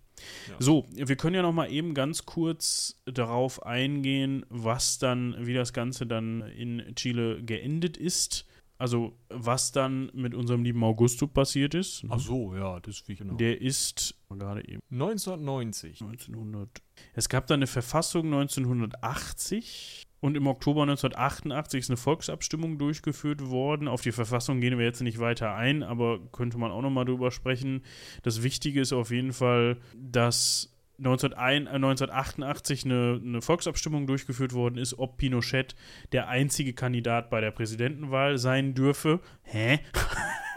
so, ne? Also, dass man da überhaupt abstimmen muss. Naja, man hat, man hat überhaupt mal eine Präsidentenwahl gemacht. Ja, so ja, ich das verstehen. Hatte man, man bisher hat, nicht. Man hatte, hatte gemerkt, oh, äh, kriselt ein bisschen. Außerdem bin ich alt geworden. Ich lasse mich mal wählen. Ist vielleicht besser. Ja, tatsächlich haben 56 Prozent der Abstimmenden für mehrere Kandidaten votiert. Das finde ich schon bemerkenswert. Dass es immer noch, ja, lass, mich, lass mich gucken, 44 Prozent gab, die gesagt haben, nö. Und so gab es tatsächlich, ja, so gab es tatsächlich dann ein Jahr später freie Wahlen und dort ist dann Pinochet am 11. März 1990 von Patricio Aylwin als Präsident abgelöst worden. Und ja, er blieb dann auch noch Oberbefehlshaber des Heeres bis 1998, also auch noch acht Jahre später. So, so, also er hatte dann immer noch so, so, ein bisschen den Daumen da drauf, ne? weil falls mal irgendwie ihm die Regierung nicht passt, hätte man ja immer noch die Möglichkeit gehabt, nochmal zu putschen mit dem Militär. Ich könnte mir auch vorstellen, dass das Militär relativ genau wusste, wem sie die Treue halten in dem Moment. Das war wahrscheinlich auch handverlesen in den entsprechenden Positionen könnte ich mir vorstellen, hatte Pinochet schon dafür gesorgt, dass da keine Leute sitzen, die ihm irgendwie unbequem werden könnten. Ja. 1998, ähm, also das war dann schon so, dass dann langsam der Staat zur Demokratie zurückgekehrt ähm, ist. Ja. Genau. Man hat ihm dann das Amt des Senators auf Lebenszeit angedeihen lassen, was er sich selber geschaffen hatte. Ähm, sodass er noch politische Immunität hatte bis August 2000. Diese politische Immunität galt allerdings nur für Chile. Ja, der, ah. hat, der hatte nämlich mal so eine Idee, Ende September 98, äh, der Rücken wollte nicht so ganz und die besten RückenärztInnen gibt es natürlich in Großbritannien bekannterweise. Ja, und Maggie Thatcher ist in Großbritannien ähm, und Chile hatte im Falklandkrieg geholfen, das Militärregime Regime, deswegen fand Maggie Thatcher das cool. Ja, und so hat er gleich zwei Fliegen mit einer Klappe geschlagen. Ne? Einmal seinen Rücken richten lassen in Großbritannien und auch gleich dann die Maggie besucht. Das hatte jedoch die spanische Regierung mitbekommen. Und Warum denn die spanische Regierung? die spanische Regierung hatte da äh, ein Hühnchen mit dem guten Augusto zu rupfen, denn die Militärregierung hatte unter anderem auch spanische, spanische Sta Staatsbürger. spanische Staatsbürger als Verlust zu beklagen. Ja, also nee, die, die, die, die Militärregierung hatte die nicht als Verlust zu beklagen, sondern die hat auch spanische Staatsbürger gefoltert und ermordet. Beziehungsweise während dieser Militärdiktatur Diktatur sind die zu Tode gekommen. Angeblich durch diese, ne, oder wahrscheinlich durch diese Militärregierung. Und deswegen hat dann mal Spanien an Großbritannien so ein Auslieferungsbegehren gestellt, weil es ist ja, ich muss gerade mal gucken, zu dem Zeitpunkt 98, da kenne ich mich noch nicht so, also ich- muss ich wirklich sagen, das habe ich zeitlich echt nicht auf dem Schirm, aber ich glaube, das war 98 schon EU. Ja. Auf jeden schon. Fall konnten die das.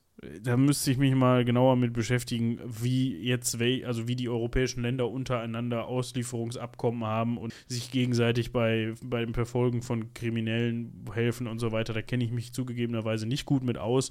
Auf jeden Fall konnten die das. Die konnten ein Auslieferungsbegehren stellen und sagen, Nehmt die Typen mal fest. wir hatten da so einen, ne, dieser Augusto da, äh, und so hat die Polizei den am 16. Oktober dann 98 hops genommen in London. In Chile fand man das irgendwie semi, Ja, liegt dran. sowohl als auch. Dann hat Also man mal, fand's ganz gut auf der Seite der Pinochet-Gegner. ja, der Präsident hat trotzdem gesagt, ey Leute, wolltet ihr nicht mal hierhin schiffen, dann ne, machen wir hier mal Gericht und so. Und Dann- die Schweiz so? Nee. Also, bevor der nach Chile zurückgeht, ja, wenn die Spanier ihr scheiß Auslieferungsgesuch zurückziehen, wir haben auch einen verschwundenen in Chile, nämlich Alexei Jacquard. Der ist da irgendwie weggekommen, ja, verschwunden Schweizer. wahrscheinlich, ja genau, wahrscheinlich, wir Schweizer haben einen. Also, wahrscheinlich ist der irgendwie im Pazifik oder so, der ist weg. So. Ja, dafür würden wir den Pinochet gerne bei uns verknacken. Also wenn die Schwa Spanier zurückziehen, dann kommt der gefälligst in die Schweiz. Und dann haben sich da Frankreich und Belgien auch noch angestellt. Ja, das heißt, die haben alle zu den Spaniern gesagt, ja, wenn ihr den nicht nehmt, dann nehmen wir den. Ja. Ähm, das Ding ist, also dann kam es dann halt irgendwie zu einem relativ langen Tauziehen, weil alle den irgendwie haben wollten und Chile halt gesagt hat, ja, mh, ja, der ist aber schon ganz schön alt und können wir den nicht selber und und auch der heilige Stuhl. Natürlich haben die Kathologen da was reinzuwichsen. Ähm, ruft nochmal an, sagt bei den Briten, äh, ich weiß, wir verstehen uns seit Heinrich dem Achten nicht mehr so gut, aber mh, Der ist doch Kathologe. Ist doch Kathologe. genau, der ist doch Katholik. Der hat sich doch Weihnachten auch noch mal so einen Priester von Chile aus einfliegen lassen. Wäre das nicht möglich, dass ihr den freilasst? Oh, das, ist, das musst du dir mal, das musst du dir mal Auf der äh, Zunge, Das ja. musst du dir mal auf der Zunge zergehen lassen, ne? Weißt du, du hast da halt so einen politischen Diktator, Massenmörder, Putschisten, der nicht nur, der nicht nur in seinem Land Schabernack getrieben hat, Ja, sondern der auch, wie später rauskam, auch noch, äh, was weiß ich, wie viele krude Konzerne im Ausland hatte und da irgendwelche Staatsgelder und sonstige amerikanische äh, äh, Steuergelder veruntreut hat und so ein, so ein Kram. Also der Typ war halt, also im Quartett für Diktatoren ist der auf jeden Fall ganz oben mit dabei. Das kann man auf jeden Fall so festhalten. Also äh, Oh, habe ich hier? Nee, ich hab's bei meinen Eltern zu Hause. Ja. Ich hatte mal so einen Teil, da kann ich mal reingucken. da ist der drin, hundertprozentig. Ja, ja. So, und also äh, wirklich der Bösewicht aus dem Bond-Film, wenn man so möchte. Ja, und dann geht, geht der Heilige Stuhl, also der Papst zu dem Zeitpunkt, war das hier Paul II? Was? Johannes Paul JP, II? ne? Müsste, oder? Ich, der hat es relativ lang gemacht, glaube Johannes ich. Paul II. Äh, Baujahr 1920, der hat's bis 2005 gemacht. Ja, er war's. Ja, er hat JP gesagt, JP2, äh, ne, hat gesagt, also nicht hier JP aus Dortmund, sondern JP aus, aus dem Vatikan, muss man kennen, hat halt gesagt, oh, der ist doch Kathologe, oder? Ja. Ja, da müsst ihr den freilassen. Hallo? Ja, das der- aber der- reicht? Der, der britische Innenminister hat im April 99 gesagt, Leute, wir liefern ihn einfach nach Spanien aus, dann ist er nicht mehr in London. Und wir sind die Scheiße hier los. Also wir haben das Problem nicht mehr. Jetzt hat aber die chilenische Regierung gesagt, könnt ihr den nicht freilassen, bitte? der ist ziemlich alt. Was war der 19, also was war der im 15 Jahr ist der 2000? geboren. 50, ja, guck, der war älter als Paule. Ja. So, 85 war der zu dem Zeitpunkt. so, ne, der, und außerdem haben sie dann den Gesundheitszustand geprüft, haben sie rausgefunden, mh, der hatte mehrere leichte Schlaganfälle, da ist nicht mehr so viel los da oben. Ähm, Demenz ist auch am Start. Ja, komm, wir geben den mal zurück. Und dann hat halt Jack Straw, der äh, Innenminister, übrigens Labour Party, also von den Linken in Britannien, gesagt, ja, komm, Ja, ja, ja. so. nee. Hat ihn dann zurückgegeben. Der ist halt sofort nach Chile gereist, ähm, wurde dort natürlich begeistert von Anhängern empfangen, stand dann aber mehrfach unter Hausarrest. Man hat dann immer wieder ähm, versucht, ihm irgendwie noch einen Prozess angedeihen zu lassen. Ähm, aber man hat dann gesagt, äh, nee, der ist prozessunfähig. Und das wird halt bis heute noch kritisiert, dass er prozessunfähig erklärt wurde, weil natürlich man hätte, ähm, hätte sagen können, naja, egal wie es ihm persönlich geht, den Diktatoren eines Landes nach äh, einigen Jahrzehnten Diktatur mal rechtskräftig zu verurteilen und rauszufinden, was der alles wirklich gemacht hat. Äh, das wäre vielleicht das für Verhandlungsunfähigkeit. Ähm, Aber jetzt mal ganz ehrlich, ja, ich kann das verstehen, dass man da steht und sagt, ich möchte jetzt gerne Gerechtigkeit haben und ich möchte diesen Mann verknackt haben.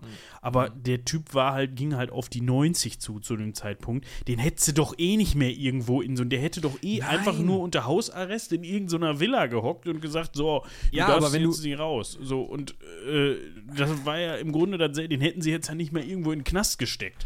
Nein, aber du hättest sagen können, okay, wir gucken uns jetzt mal an, was er alles gemacht hat. Und dann hättest du ein recht sicheres Dokument einer demokratisch legitimierten äh, Gerichtsbarkeit, also eine die Gerichtsbarkeit eines demokratischen Staates, eines Rechtsstaates gehabt, bei dem man sich also sicher sein kann, dass es wirklich mit rechten Dingen zugegangen ist und dass da nicht irgendein Schauprozess veranstaltet wurde, in dem gesagt wurde, das hat er gemacht, das hat er gemacht, das hat er gemacht und das hat er gemacht. Und damit würde es den Fans von Pinochet wesentlich schwerer fallen, auch heute noch zu sagen, wieso war doch geil die. Ja, und worüber ich auch gerade nachgedacht habe, was mir gerade noch eingefallen ist, es könnte natürlich auch sein, dass dann da nochmal Forderungen von Wiedergutmachungszahlungen oder irgendwelchen, so, sowas halt, ne? Äh, keine Ahnung, Schmerzensgeldern von Seiten der Regierung, dass man die gefordert hätte, wenn der jetzt rechtskräftig verurteilt worden wäre. So, dass man hätte Ja. sagen können, ja, hier mein Vater, Opa, wie auch immer, ist damals über den Pazifik abgeschmissen worden im Namen der chilenischen Regierung. Wie sieht's denn mal aus hier? Also mal so ein bisschen Wiedergutmachung oder sowas. Ne? Ja. Gut. Er hat dann auch irgendwann Öck gesagt, und zwar ziemlich genau am 3. Dezember 2006 gegen 2 Uhr morgens. Ne, Moment. Andersrum. Da hat er dann einen schweren Herzinfarkt erlitten und hat da schon die Kranksalbung von seinem persönlichen Priester da bekommen wahrscheinlich. Hat dann nochmal eine Bypass-Operation hinter sich gebracht und ist dann aber am 10. Dezember, also sieben Tage später, 2006, dann tatsächlich mit 91 Jahren totgestorben. Guck. Ja. Dann gab es natürlich noch mal so ein bisschen Aufruhr um, was machen wir jetzt mit dem? Ne? Wollen wir ein Staatsbegräbnis machen? Haben wohl auch einige gefordert. Da hat man dann zum Glück- doch Präsident ja, da haben dann zum Glück, äh, hat sich dann die Regierung durchgesetzt und der Präsi die Präsidentin Michelle äh, Bachelet hat sich dann dagegen entschieden. Ja, die hat zwar gesagt, komm, ihr dürft von mir aus die Flagge auf Halbmast setzen, Streitkräfte, ja, war ja immerhin auch noch lange Zeit euer, oder euer Oberbefehlshaber, aber äh, ein Staatsbegräbnis, ich glaube, es hackt. So. Und und auch eine dreitägige Staatstrauer wurde dann abgelehnt. Also das finde ich durchaus, äh, finde ich durchaus, äh, wie sagt man, begrüßenswert, dass das nicht durchgeführt worden ist. Und ja, es gab dann doch immer noch viele, die um ihn getrauert haben. Es gab aber auch immer noch viele, die gesagt haben, schade, dass er nicht verurteilt worden ist, bevor er gestorben ist. Und es gab auch immer noch welche, die gesagt haben, Mensch, nur weil er tot ist, ist das ja kein Grund, den nichts mehr zu verurteilen, nachträglich posthum. Hä? Ich Ganz- möchte an dieser Stelle nochmal ganz unverbindlich auf unsere Folge. Ah, ich habe die 90ern? falsche Tasse hier vor mir stehen. Warte. Oder waren es in den 190ern? Ich suche, ich suche, ich suche. Ich hab's gleich. Oh Gott, wenn man das echt nicht mehr weiß, ne? Äh, ja. Ich weiß halt nicht mehr, ob das in den 90, ich würde sagen 97, 93, irgendwie sowas, aber es kann auch 197 gewesen sein. Ja, warte mal. Ich habe jetzt Leichen gesucht. Das hat, hilft natürlich nicht. Dann gib doch Such mal mal Synode. Formoso. Das, das Formosus funktioniert nicht. Da. Auf der. Anklagebank Schimmel. Ne? 137. So. 107, ja, fast in den 90ern, fast richtig. Ja. Dann hatten So, wir irgendwas anderes in den 90ern auf den Sammeltassen auf jeden Fall. So, äh, das hätte man ja noch mal machen können. Ja. Hat man aber nicht. Er ist dann auch nicht, mal gucken, er ist dann auch nicht irgendwie staatstechnisch begraben worden. Ne? Also jetzt- er ist Nö, der hat nur Militärbegräbnis bekommen, weil die Militärs fanden ihn natürlich immer noch geil.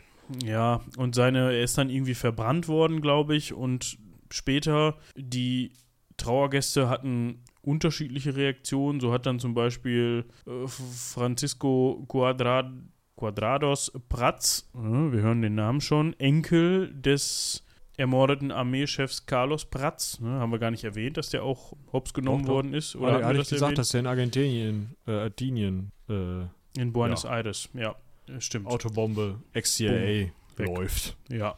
So, äh, der Enkel hat erstmal schön auf den Sarg gespuckt, verständlicherweise. Es gab aber auch wohl Gäste, die dann da mit dem Hitlergruß zu Ehren von Pinochet äh, aufgefahren sind. Ne? Also war bestimmt eine tolle, war eine tolle Party da bei der. Ja, super. So, und dann ist er mit dem Hubschrauber nach Vina del Mar überführt worden und da ist er dann 130 Kilometer von nordwestlich von Santiago de Chile verbrannt worden in der Stützen, Stützenstadt, Küstenstadt Concon und die Urne wurde dann auf Wunsch der Pinochet-Familie in der Privatkapelle des Landsitzes Los Boldos in Bucalemu, auch in Chile, aufbewahrt. Also falls ihr da mal hin wollt, weiß nicht, müsst ihr nach Los Boldos mal klopfen, ob ihr mal Hallo sagen dürft oder so.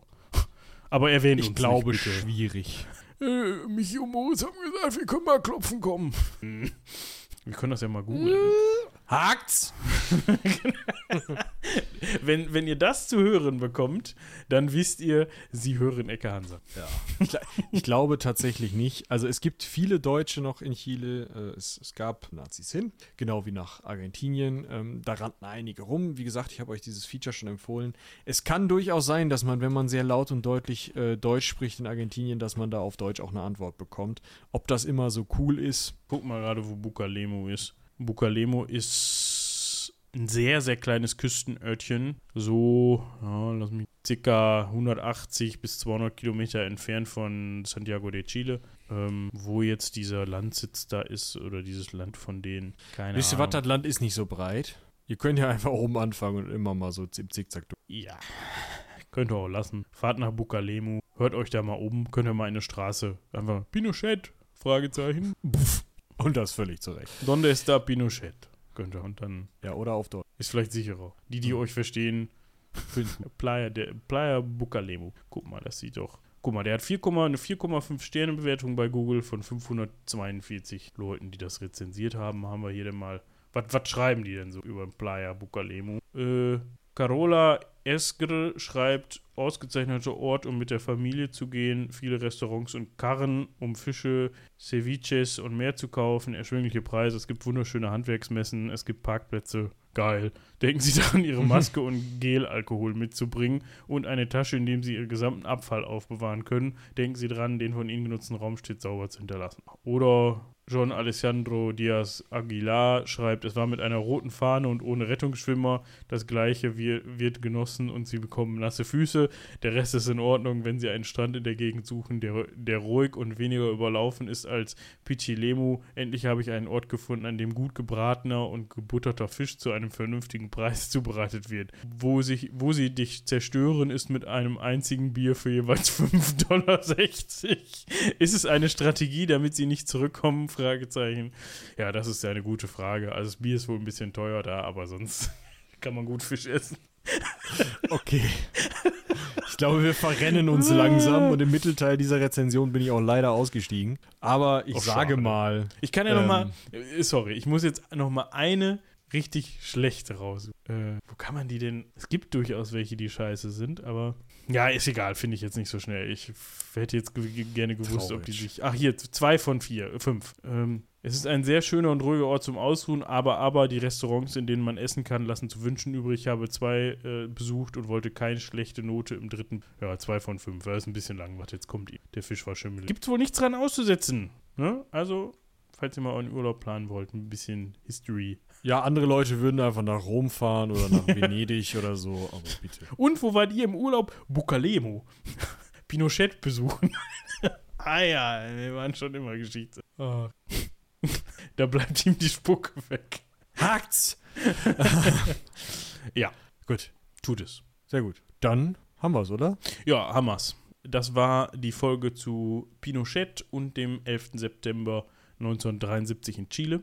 Wir hoffen, das hat euch gefallen. Lasst uns gerne Feedback da. Ne? Ihr könnt uns auch gerne Themenwünsche dalassen an rumlabern.seitenwälzer.de. Was wir noch gar nicht erwähnt haben, machen wir eigentlich gerne in jeder Folge. Kommt jetzt vielleicht ein bisschen spät, aber die, die erfahrenen VeteranInnen der Ecke Hansaring kennen das schon. Rum, nicht rumlabern, das hatten wir gerade. Ecke-hansaring.de. Da findet ihr die Shownotes, wenn ihr euch im Genau. Nachgang noch mal ein bisschen einlesen wollt und euch die Bildchen angucken Einhören. wollt. Heute sind viele Podcasts dabei. Oh, heute sind viele, haben wir schon gesagt, heute sind viele Podcasts dabei. Dann schaut da gerne rein.